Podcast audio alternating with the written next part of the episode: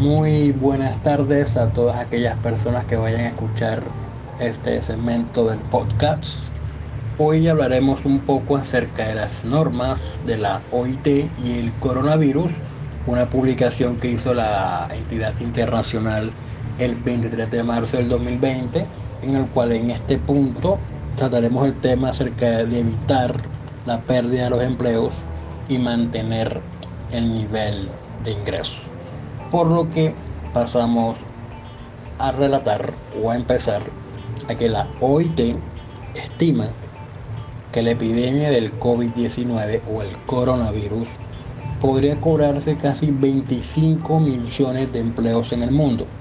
Ante esa perspectiva, la promoción de una política activa destinada a fomentar el pleno empleo productivo y libremente elegido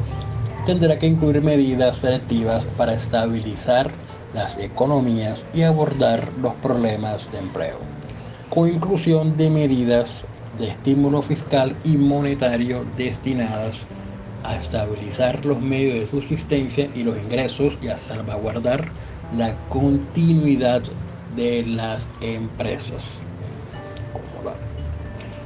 Asimismo, la OIT señala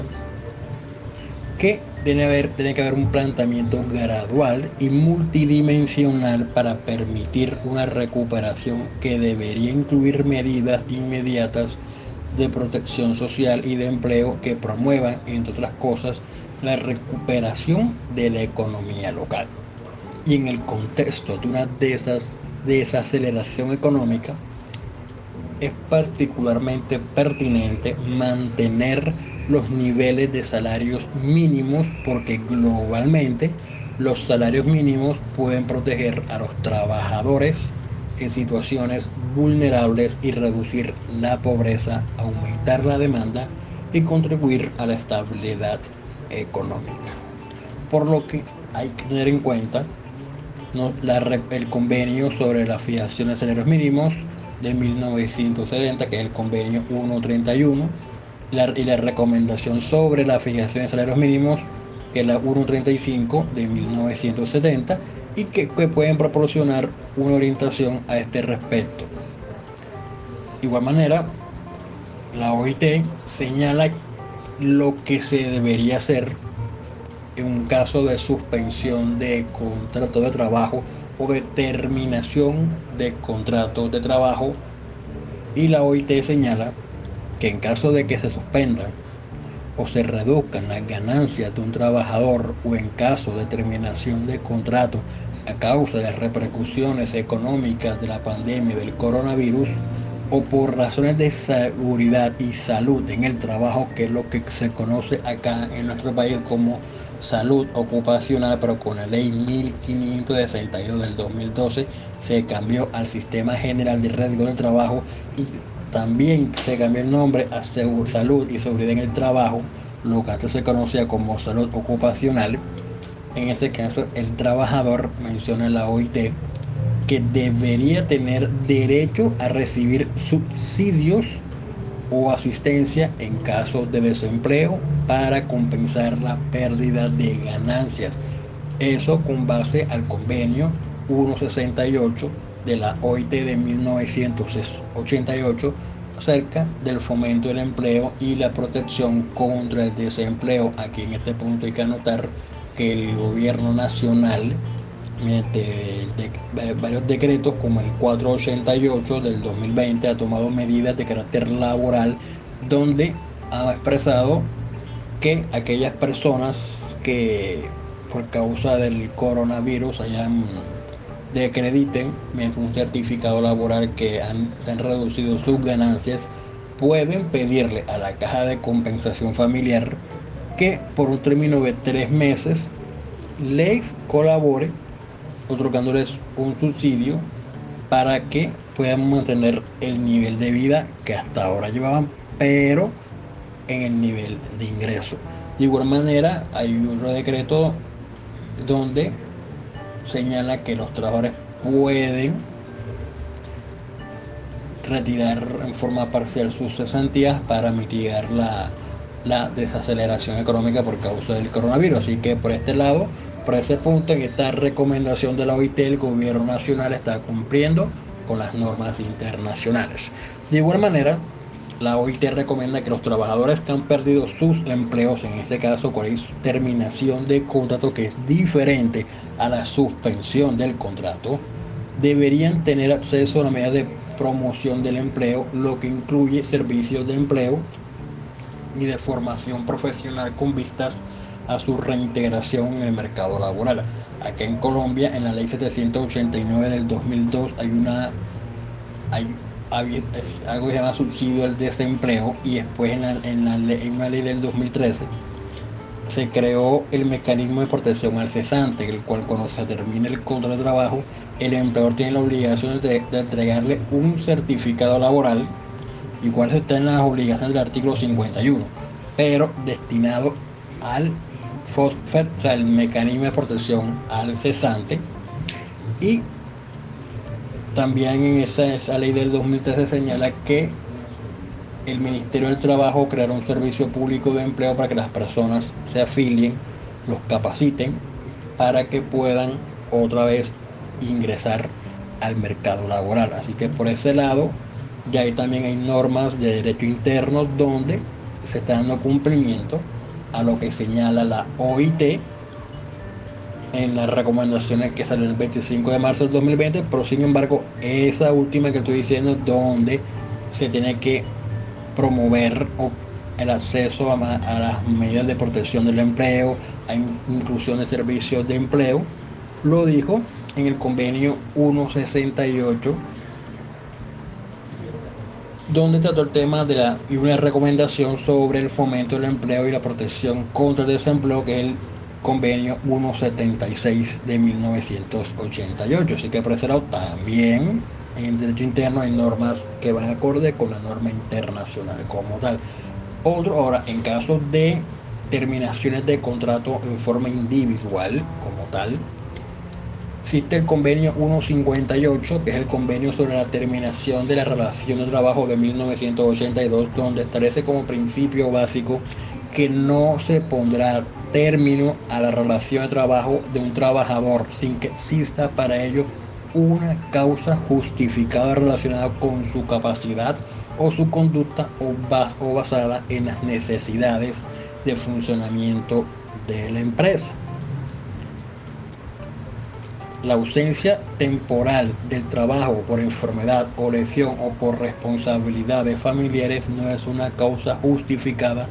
para terminar la relación. De trabajo, señala la OIT en el, en el convenio de 1995 de protección contra el despido injustificado. Ahora, seguimos en este punto acerca de los despidos colectivos, que también hay una norma en el, en el Código Sustantivo del Trabajo acerca de esto Señala la OIT en el convenio 158 que fue reiterado en la recomendación que salió el, 23 de marzo de este año. La OIT prevé que un empleador que contempla hacer despidos por razones económicas deberá proporcionar a los representantes de los trabajadores interesados un tiempo, en tiempo oportuno la información pertinente, incluidos los motivos de las terminaciones previstas el número y la categoría de, los trabajadores que puedan ser afectados por ellas y el periodo durante el cual habrían de llevarse a cabo dichas terminaciones. Y deberá ofrecer a los representantes de los trabajadores interesados lo antes posible una oportunidad para entablar consultas sobre las medidas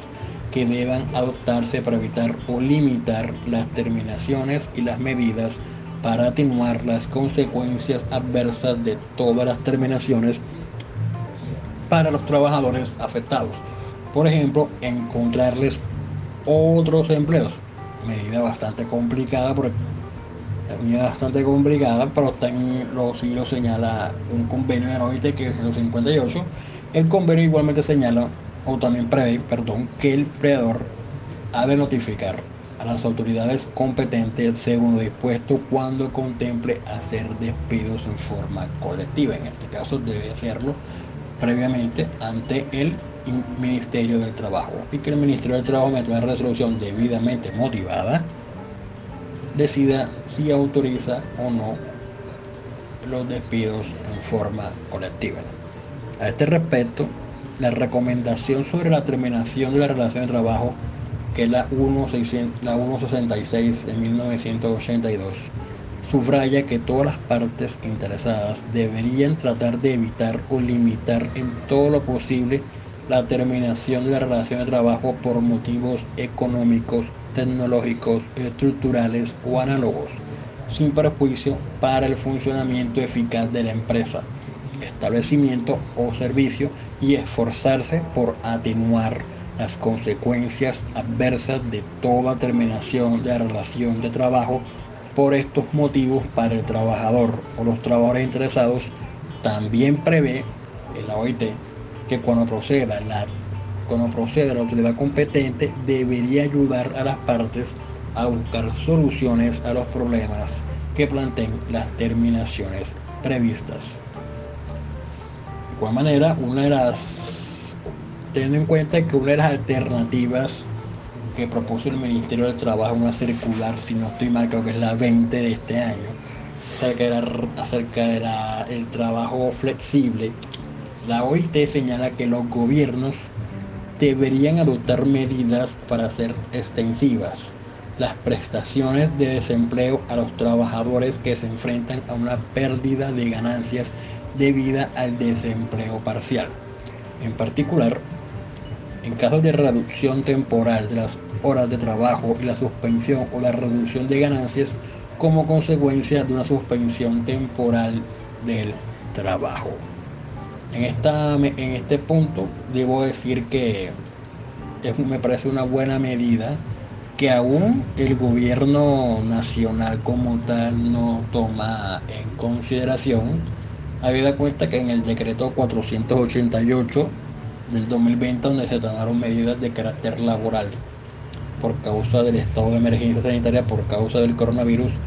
no se tuvo en cuenta las personas a las cuales se les ofertó la, un trabajo flexible de reducción de hora de trabajo. En ese caso no se tuvo en cuenta ese, ese personal, por lo que en mi criterio debería el gobierno nacional expedir otro decreto de carácter laboral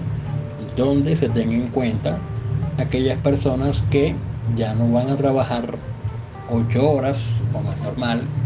sino que también van a trabajar, van a hacer una reducción de hora de trabajo o como lo dice el Ministerio del Trabajo, trabajo flexible, de hora flexible, para que las tengan en cuenta también para que sean beneficiarias del, del mecanismo de protección accesante y puedan también hacer efectivas sus en forma parcial las cesantías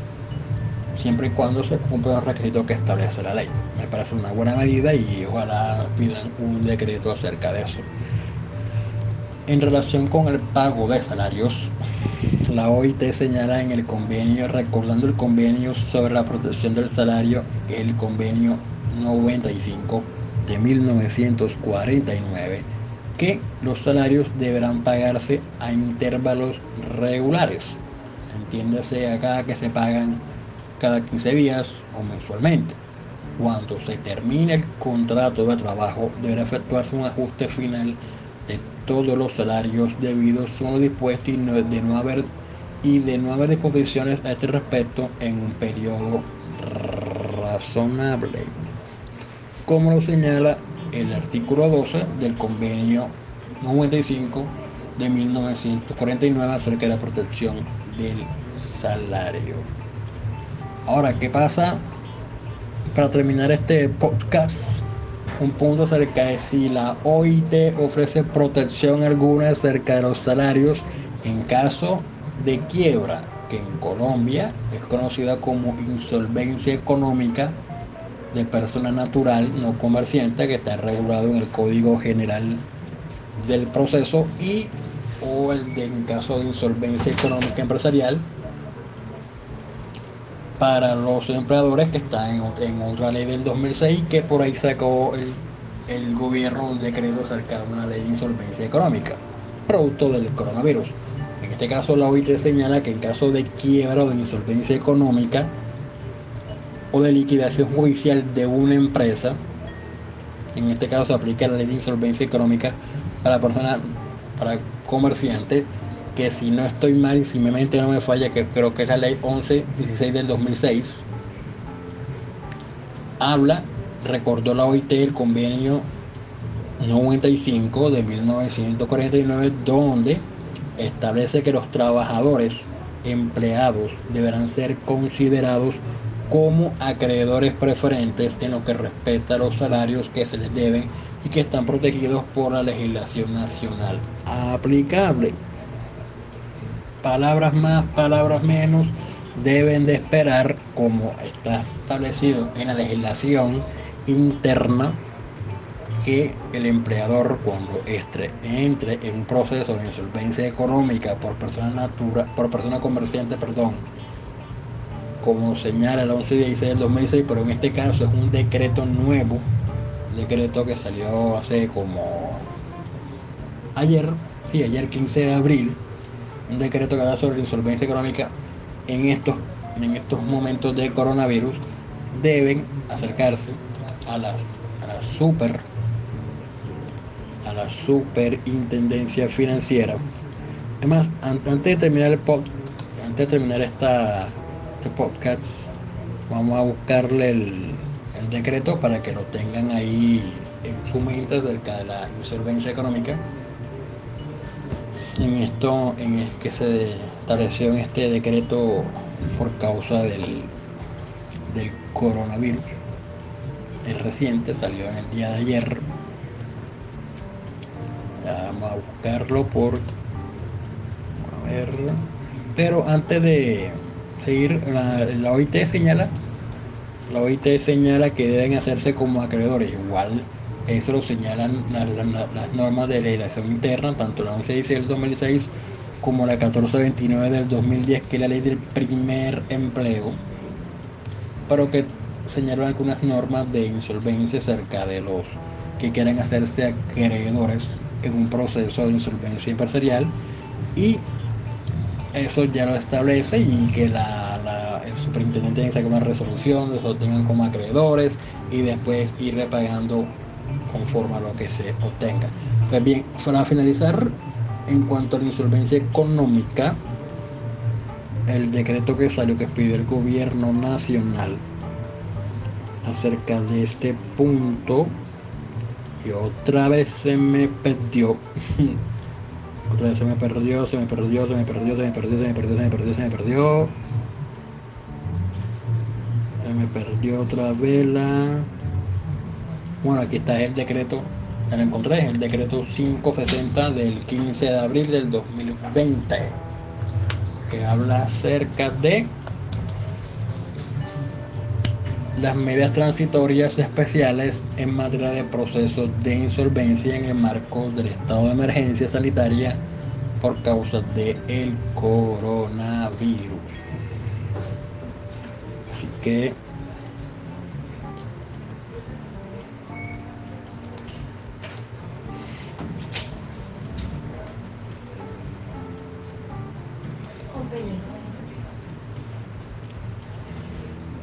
compañeros, si tienen alguna duda, alguna recomendación, alguna sugerencia, háganla saber en la caja, en el, en, el en la caja de mensaje de voz que hay en este en la aplicación de podcast. Si alguno tiene mi número de celular, envíenme un mensaje de texto o un mensaje de WhatsApp o el Messenger o como les parezca un poco más razonable, llámame y me de saber cualquier tipo de comentario acerca de este punto en concreto. Recuerden que hablamos acerca de las normas de la OIT en relación con evitar las pérdidas de empleo y mantener los niveles de ingreso con relación al caso del coronavirus.